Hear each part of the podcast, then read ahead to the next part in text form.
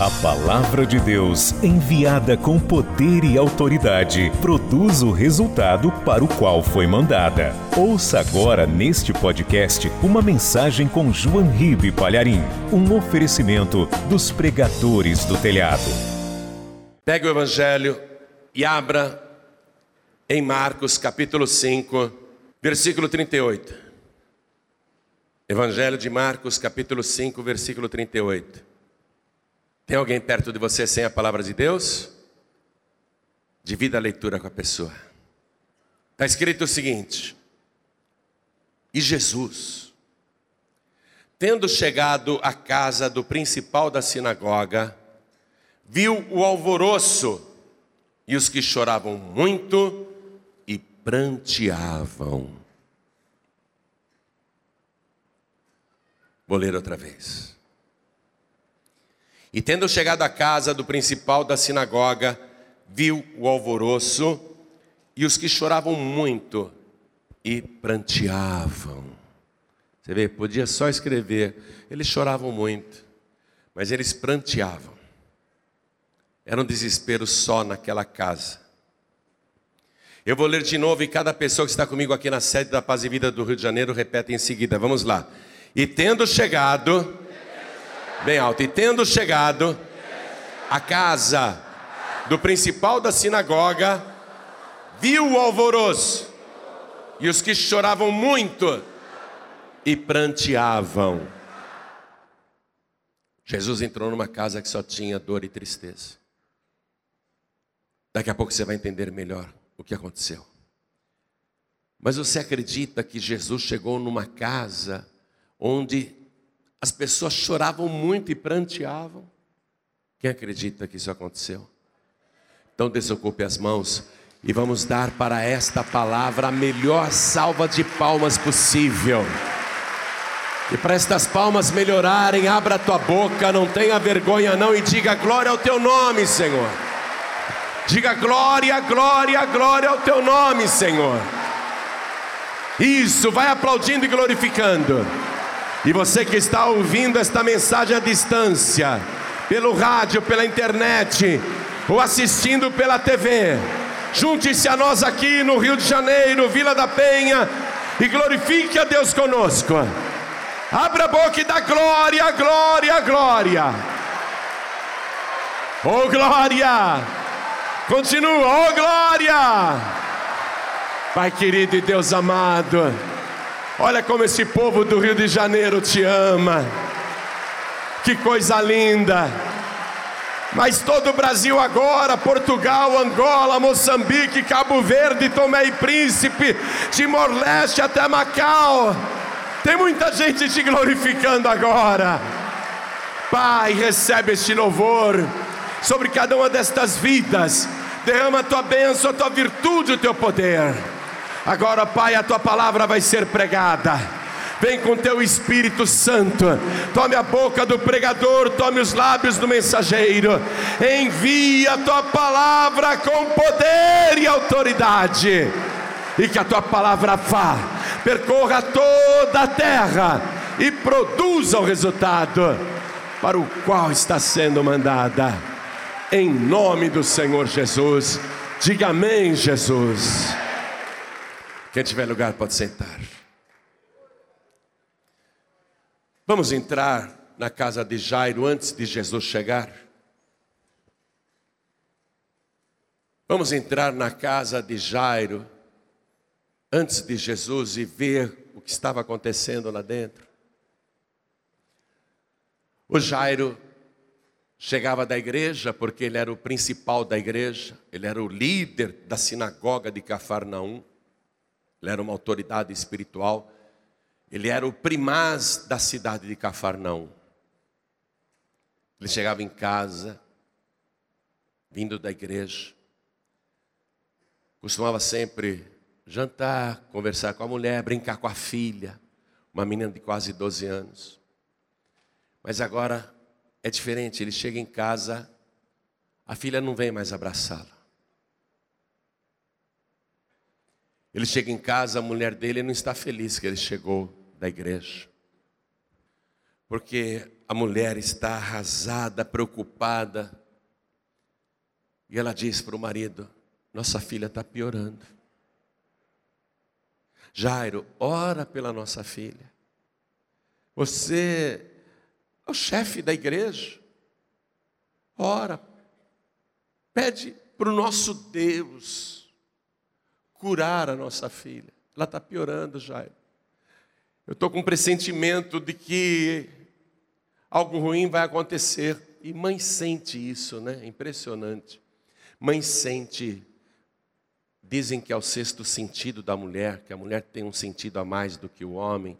Pode ser que a mulher pressente as coisas. E a preocupação dela tem motivo. A menina está deitada na cama e piorando. Jairo vai, faz carinho na filha, fica ao lado dela na cama, pede para Deus curar. E a mãe vai passar a noite em claro ao lado da filha, que arde em febre e só vai piorando. Já vieram médicos, já vieram pessoas que conheciam remédios caseiros e deram. Medicina naquela época era muito precária. Os medicamentos eram naturais. E nada, nada da menina melhorar. Ela tinha quase 12 anos, linda, linda, filha única. Filha única. E ela foi piorando, e foi piorando dia após dia. E quando Jairo ia para a igreja, ele não conseguia esquecer a filha. Na igreja ele orava: Oh meu Deus, cura minha filhinha. Jairo conhecia a palavra onde Deus diz: Meu nome é Yahvé Rafá, eu sou o Senhor que te sara. Sara, Senhor, sara minha filhinha. Quando ele chegava em casa e a menina melhorou, a mulher chorando, não, piorou. Piorou, Jairo. E a esposa, com olheira de tanto chorar, de passar noites em claro. A tristeza se instalou na casa de Jairo. Mas ele tinha que ir para a igreja e fazer o trabalho normalmente, como se nada estivesse acontecendo na vida familiar dele. Mas o Jairo também foi ficando triste e deprimido. E ele ficou com medo, com medo de que o pior realmente acontecesse. Ele voltava para casa e a filhinha melhorou. Não, não, meu marido, está pior, está pior, está pior, está piorando. O Jairo era muito conhecido pela comunidade porque ele era o líder de todas as famílias. Ele conhecia todo mundo e todo mundo conhecia o Jairo. Então vinha muita gente na casa de Jairo. Muita gente. Todo mundo sabia que a filhinha estava doente e que estava piorando. A casa de Jairo era muito triste. A menina ficava dia e noite deitada na cama e piorando, e a mãe ao lado dela colocando pano e chorando e pedindo para Deus e segurando a mão da filhinha, e o Jairo também, Senhor, sara minha filha. E foi piorando, piorando, piorando. Quando Jairo viu que a coisa era muito grave, quando ele viu o risco de perder a filha, ele jogou fora todo o orgulho que ele tinha. Porque ele era o chefe da sinagoga. Ele era o primaz de Cafarnaum. Ele era a autoridade espiritual da cidade e judeu. E ele era ligado com o templo em Jerusalém e lá no templo em Jerusalém só falavam mal de Jesus. Ele é um enganador, ele é um falso profeta, ele é um embusteiro. Jairo sabe de tudo que falam de Jesus. Jairo não pode ter comunhão com Jesus por causa do preconceito religioso como líder espiritual, ele não pode, não pode se aproximar de Jesus. Pelo contrário, ele tem que rejeitar Jesus. A religião impõe que ele rejeite Jesus. Muitas religiões impõem isso. A rejeição ao Senhor Jesus. O judaísmo é uma delas. Até hoje, os judeus são ensinados a rejeitar Jesus. O Evangelho até diz com tristeza, desde aquela época, veio para os seus, mas os seus não o receberam. Jairo não podia procurar Jesus. Mas Jairo sabe que se há uma oportunidade, se há uma chance da filha dele escapar, essa chance tem nome. E o nome é Jesus. Jairo sabe disso. Quando ele vê que a tragédia está na porta, quando Jairo também pressente que a morte vai entrar na sua casa de uma vez por todas, e quando a morte entra numa casa é para valer, é de uma vez e não tem volta, você sabe disso. Jairo se desfez do seu título, do seu cargo, da sua autoridade espiritual, da sua religião, das suas convenções sociais, das aparências religiosas. E ele vai, eu preciso achar Jesus. Jesus está em Cafarnaum, eu preciso achar Jesus. E ele vê Jesus no meio de uma multidão. Ele fala: Eu preciso falar com Jesus. E como Jairo é uma autoridade em Cafarnaum, ele até tem facilidade para atravessar a multidão, porque as pessoas o reverenciavam, não é? Ele era o principal da sinagoga, abriu um caminho e o Jairo foi passando com o rosto banhado de lágrimas. Ele chega na presença de Jesus e ele suplica, Senhor, e ele se ajoelha. Diz a palavra que ele se ajoelha. Veja bem, um líder judeu religioso, chefe da sinagoga, se ajoelhar diante de Jesus, que o templo dizia que era falso profeta, enganador, um falso Messias. Mas ele se prostra diante de Jesus, o amor pela filha é maior, e diz: Senhor, minha filha está moribunda, minha filha está à morte eu te rogo, venha na minha casa, para que o Senhor imponha as mãos sobre ela e ela viva. Jesus disse: Eu irei, irei na tua casa. Vai saber até quantas vezes o próprio Jairo falou mal de Jesus no púlpito da sua sinagoga. Ó, oh, gente, não fique indo atrás desse Jesus aí, não, viu?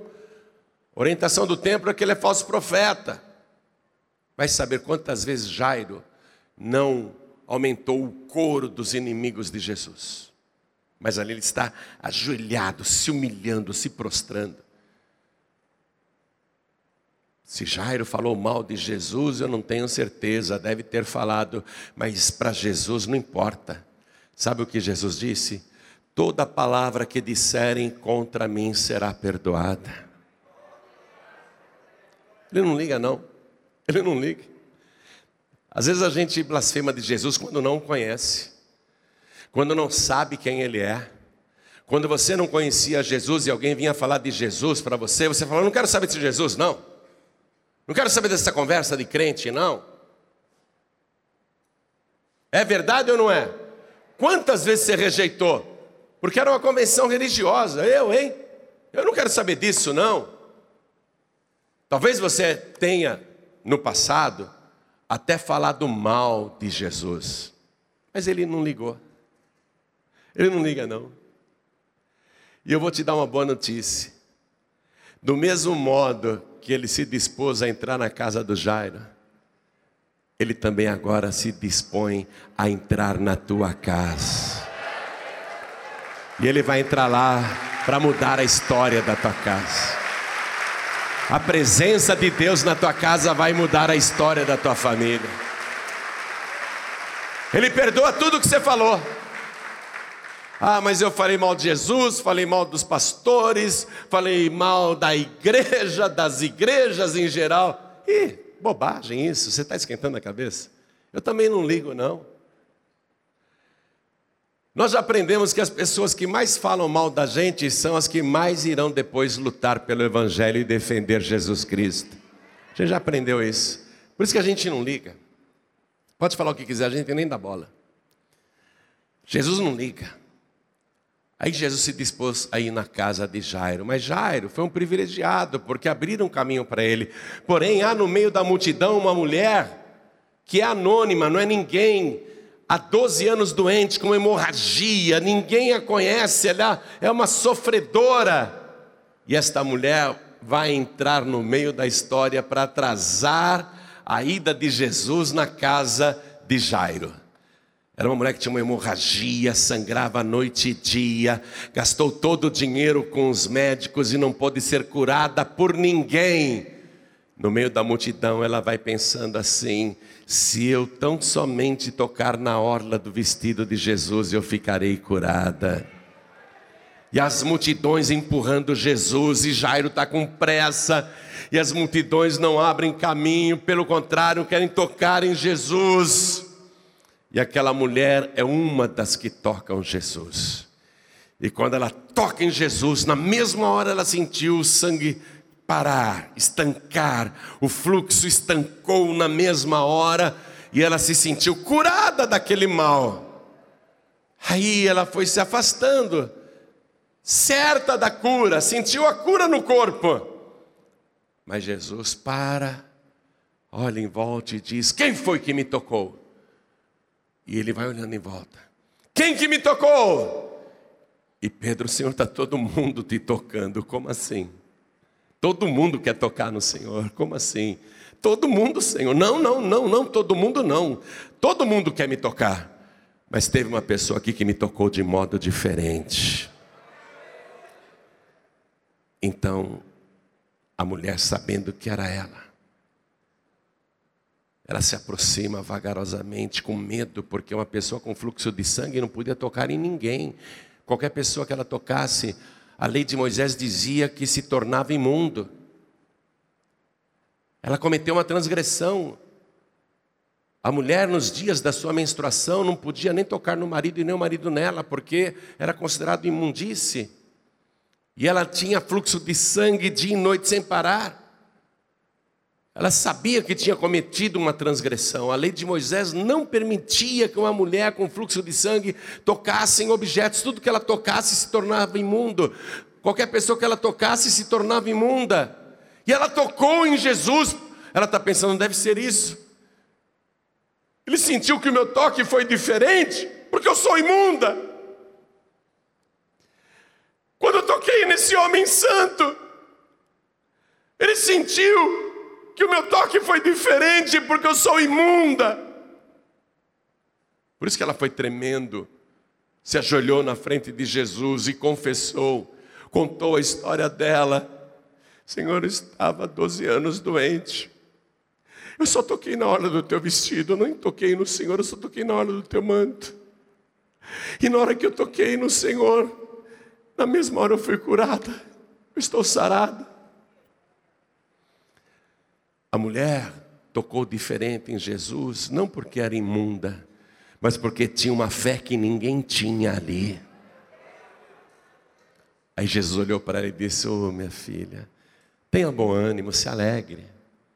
A tua fé te salvou, vá em paz. Fé para ser curada e fé para ser salva. Tem gente que tem fé só para receber a bênção e não volta mais. Ela teve fé para ser salva. Senhor, vou embora. Aí aparece alguém lá da sinagoga e diz para o Jairo: Jairo, uma notícia horrível para você, Jairo. O que foi? Com a minha filha? Sim, Jairo.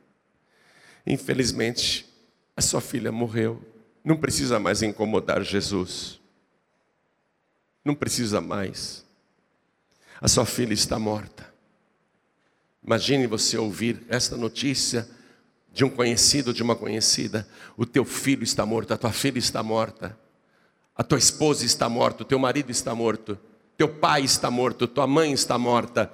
É uma notícia trágica, derruba qualquer um. Jairo sentiu o impacto, tarde demais, eu demorei para procurar Jesus. Mas nunca é tarde para você procurar Jesus. Nunca é tarde. Quando Jesus ouviu que falaram isso para Jairo, Jesus disse para ele o seguinte: E eu quero que você acompanhe comigo e tome posse desse versículo. Marcos capítulo 5, versículo 36. E Jesus, tendo ouvido essas palavras, disse ao principal da sinagoga: Não temas, crê somente. Circula essa palavra. Não temas, crê somente. Essa é a lição poderosa do milagre de Jairo, preste atenção. É isso que você precisa memorizar nesse milagre que Jairo vai receber. Isso você tem que guardar para todas as situações da tua vida, mesmo quando você acha que o caso é perdido. Mesmo quando você acha que não dá mais. Mesmo quando você acha que não tem mais jeito e mesmo as pessoas te digam, não tem mais jeito. Essa palavra tem que vir na tua mente toda vez que o problema aparecer. Jesus dizendo pessoalmente para você: não tenha medo, creia somente. Qualquer que seja o problema.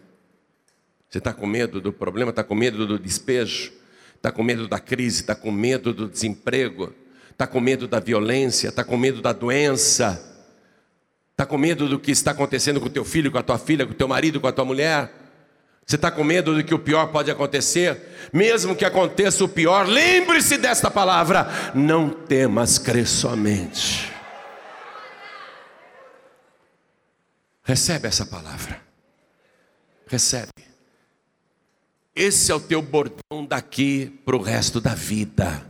Sabe o que é bordão? Uma marca registrada. Esse é o teu bordão para o resto da vida. Você vai ouvir Jesus falando para você: não temas, crê somente. Quando chegar a notícia ruim, ouça estas palavras ecoando na tua mente e no teu coração. Jesus te dizendo: não temas, crê somente. Não tenha medo. O medo faz o pior acontecer. O medo é uma fé ao contrário. Não temas, crê somente.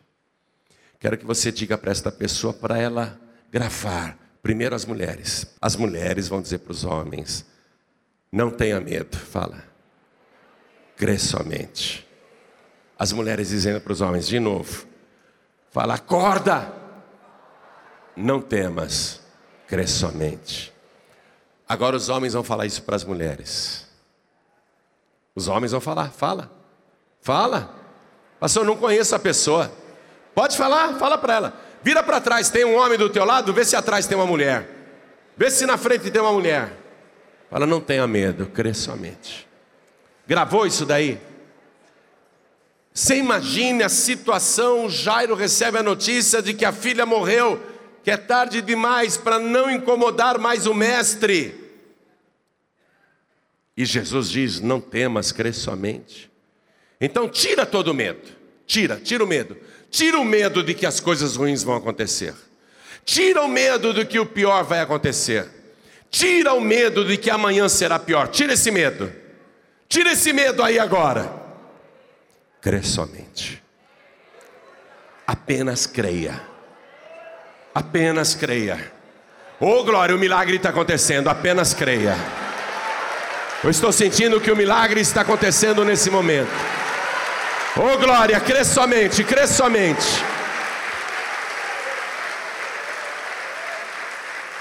Foi isso que provocou a cura da mulher hemorrágica. Ó, oh, se eu tão somente tocar na orla do seu vestido, eu ficarei curada. Naquele momento ela não ficou pensando, se me descobrirem eu imunda tocando no homem santo, eu vou ser linchada, apedrejada. Ela não teve medo, não. Ela creu somente. Crê somente. Crê somente. Crê somente. As mulheres para os homens, crê somente. As mulheres para os homens, crê somente aí. Crê.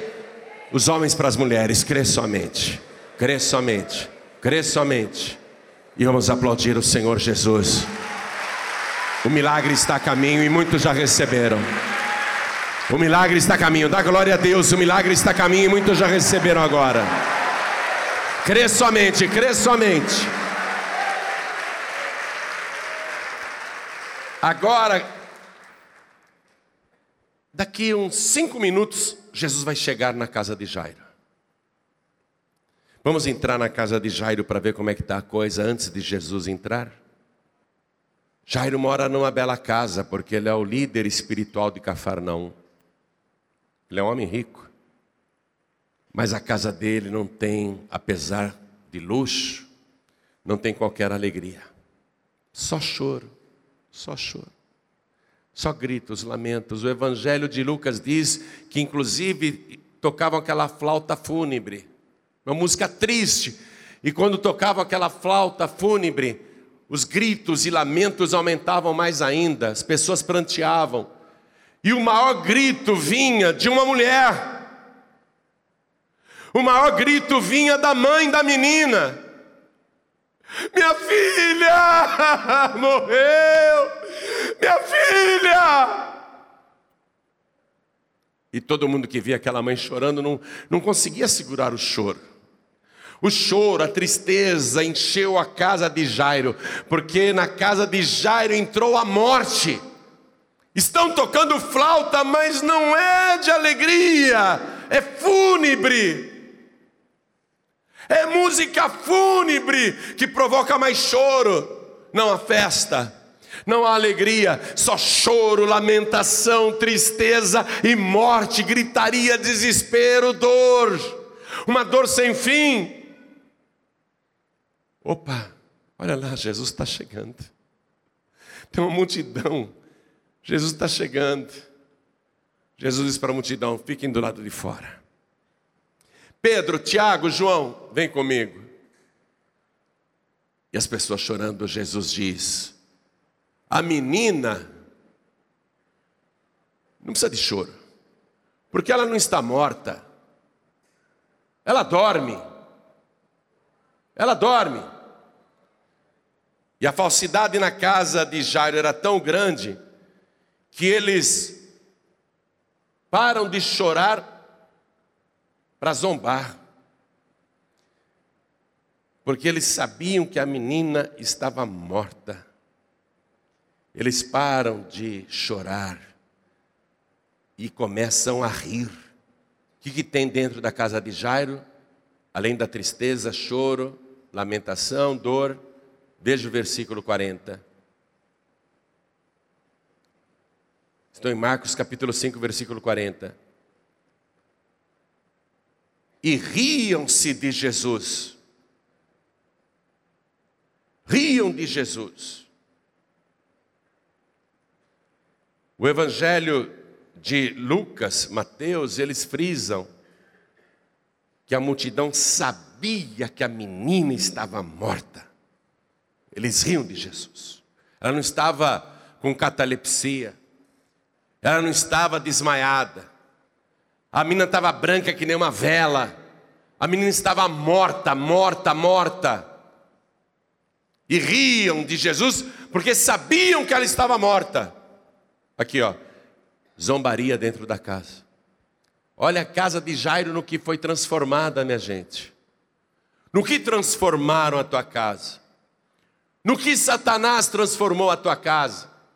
Lugar de dor, de doença, de vícios, de brigas, de contendas, de revanches, de orgulho, lugar de gritarias, de ofensas, um lugar de rivalidades. No que Satanás transformou a tua casa? O que o diabo fez com a tua casa? Falsidade, ódio. O que o diabo fez dentro da tua casa? Olha o que aconteceu dentro da casa de Jairo. Olha aquela bela casa. Olha aquela família que era feliz. Olha no que foi transformada. Mas assim, Assim como Deus, lá no Antigo Testamento, entrou na casa de Obed-Edom, que era anônimo, pobre, miserável, esposa doente, família doente, filhos raquíticos, que passavam necessidade. Assim como Deus entrou na casa de Obed-Edom e mandou embora a depressão, a tristeza e a miséria, Jesus está entrando na casa de Jairo para transformar aquela situação porque Ele é a própria presença de Deus. E se você quer esta palavra verdadeira, Jesus está entrando também na tua casa para transformar o teu lar e a tua família. Quando Ele entra na casa, Ele muda tudo. Tudo que não presta vai embora, a doença dá lugar à saúde, a tristeza dá lugar à alegria, as trevas dão lugar à luz e a morte dá lugar à vida. Jesus está entrando na casa de Jairo e na tua casa. E riam-se dele, porém ele, tendo-os feito sair, tomou consigo o pai e a mãe da menina. Digo, o pai e a mãe da menina. Por quê? Porque são os líderes da casa. A menina está morta. E os que com ele estavam, e entrou onde a menina estava deitada. Versículo 41. E tomando a mão da menina, disse-lhe: Talita cumi. Jesus falou em aramaico. O aramaico era a língua daquela época. O aramaico tomou conta do Oriente Médio na época de Jesus, bem antes de Cristo e muito depois de Cristo. O aramaico era a língua que se falava lá em Israel. O hebraico não era mais falado. O hebraico tinha desaparecido. Por isso que fala Talita come. E Talitá come em aramaico significa menina, levanta-te. Hoje a gente vê muitas moças chamadas Talita, né? Mas Talita é uma palavra aramaica que significa menina. Menina, levanta-te. Menina, levanta-te. Em outras palavras, ressuscita. Quando Jesus disse isso, o espírito da menina voltou no corpo dela. O corpo que estava inerte, o coração começou a bater. O sangue voltou a circular. O cérebro voltou a funcionar e os pulmões começaram a se encher de ar corpo inteiro voltou a funcionar naquela hora. Um milagre extraordinário, mas de maneira repentina, como se fosse um relâmpago. Olha o que diz aqui o versículo 42. E logo a menina se levantou. Significa o seguinte: que logo a tua bênção vai chegar. E logo a menina se levantou e andava. E andava. Ela podia simplesmente abrir os olhos. Ah, onde estou? mamãe, papai. Ela podia só abrir os olhos, mas ela se levantou porque foi ordem de Jesus.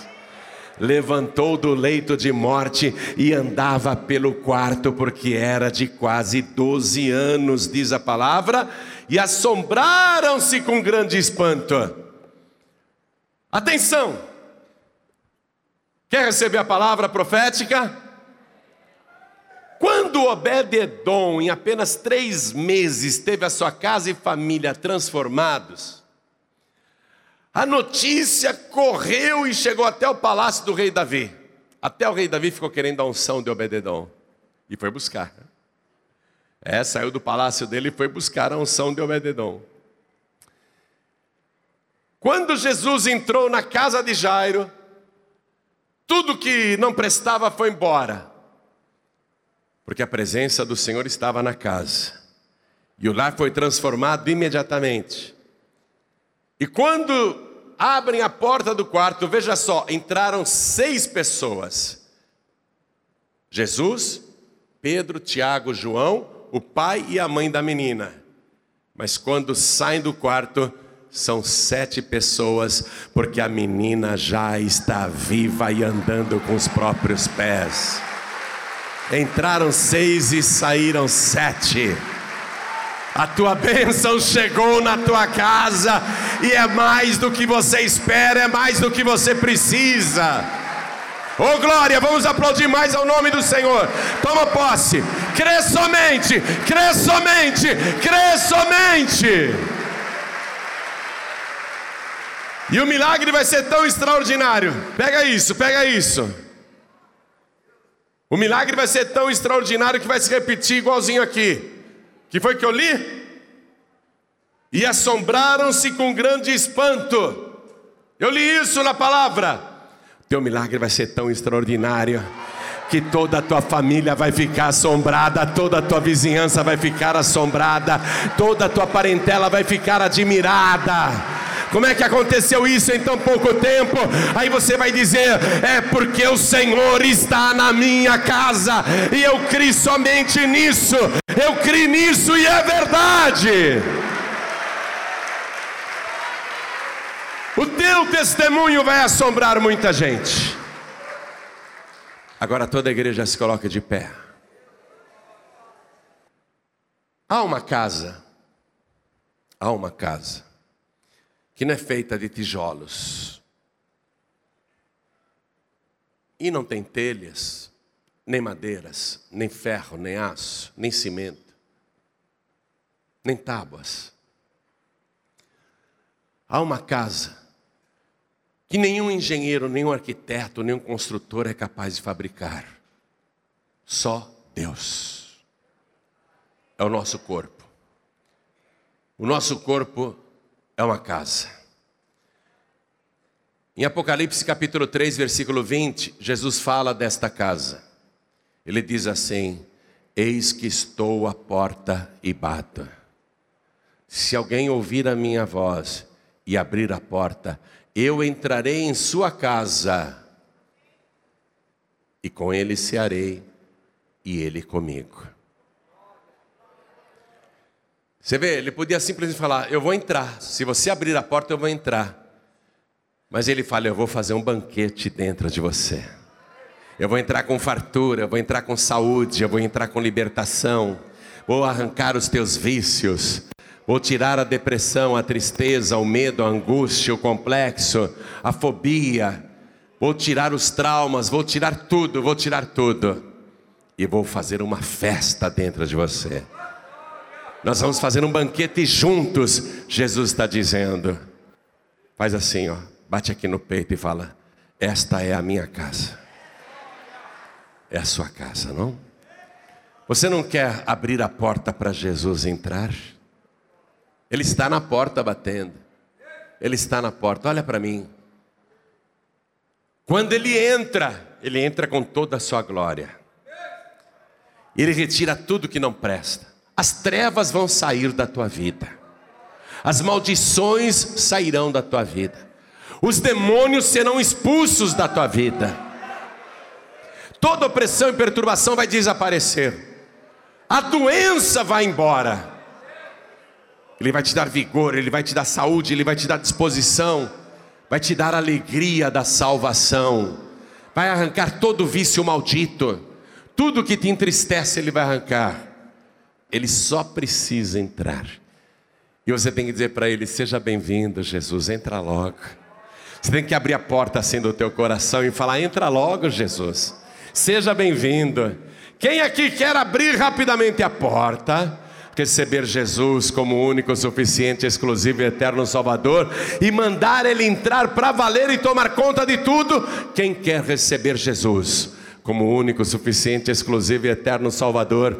Ergue a mão direita bem alto, porque ainda que haja muita tristeza dentro desta casa, Ele vai transformar, Ele vai colocar alegria ainda que haja dor, Ele vai colocar saúde, ainda que haja morte, Ele vai colocar vida, ainda que haja maldição, Ele vai colocar bênção.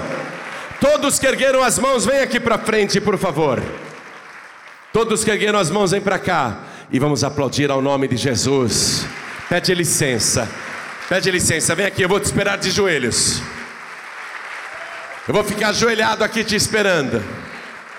Vem do jeito que você está. Pastor, a minha casa está muito suja. A minha casa está despedaçada, a minha casa está toda arrebentada, a minha casa está mal arrumada. Vem do jeito que você está, que Jesus vai pôr a tua casa em ordem. A principal casa é essa aqui, ó. Vem para cá, vem para cá. A bênção começa aqui em você. Vamos aplaudir ao Senhor Jesus por cada vida que está chegando.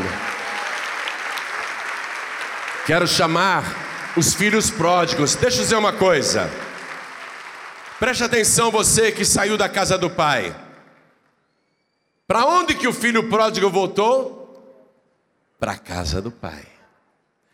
Por que o filho pródigo só teve a vida restaurada quando entrou na casa do pai? Porque a presença do pai na casa traz vida e vida de verdade, traz restauração, traz libertação, traz riquezas, traz fartura. Filho pródigo, você saiu da casa, agora é você que vai entrar na casa. O pai está insistindo com você, filha pródiga. Entra de novo na casa do pai e vem do jeito que você está. Vem aqui para frente agora.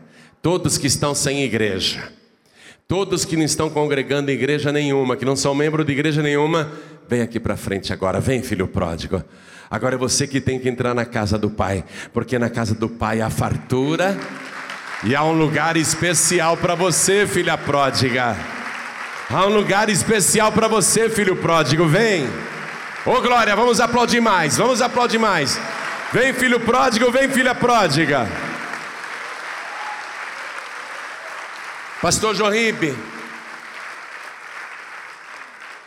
eu já recebi Jesus como meu Salvador, mas eu gostaria de voltar a sentir a alegria da salvação como eu senti agora com esta palavra. Eu gostaria que essa presença de Jesus fosse mais forte e permanente na minha vida, porque ultimamente eu não estou sentindo tanto a presença do Senhor em mim.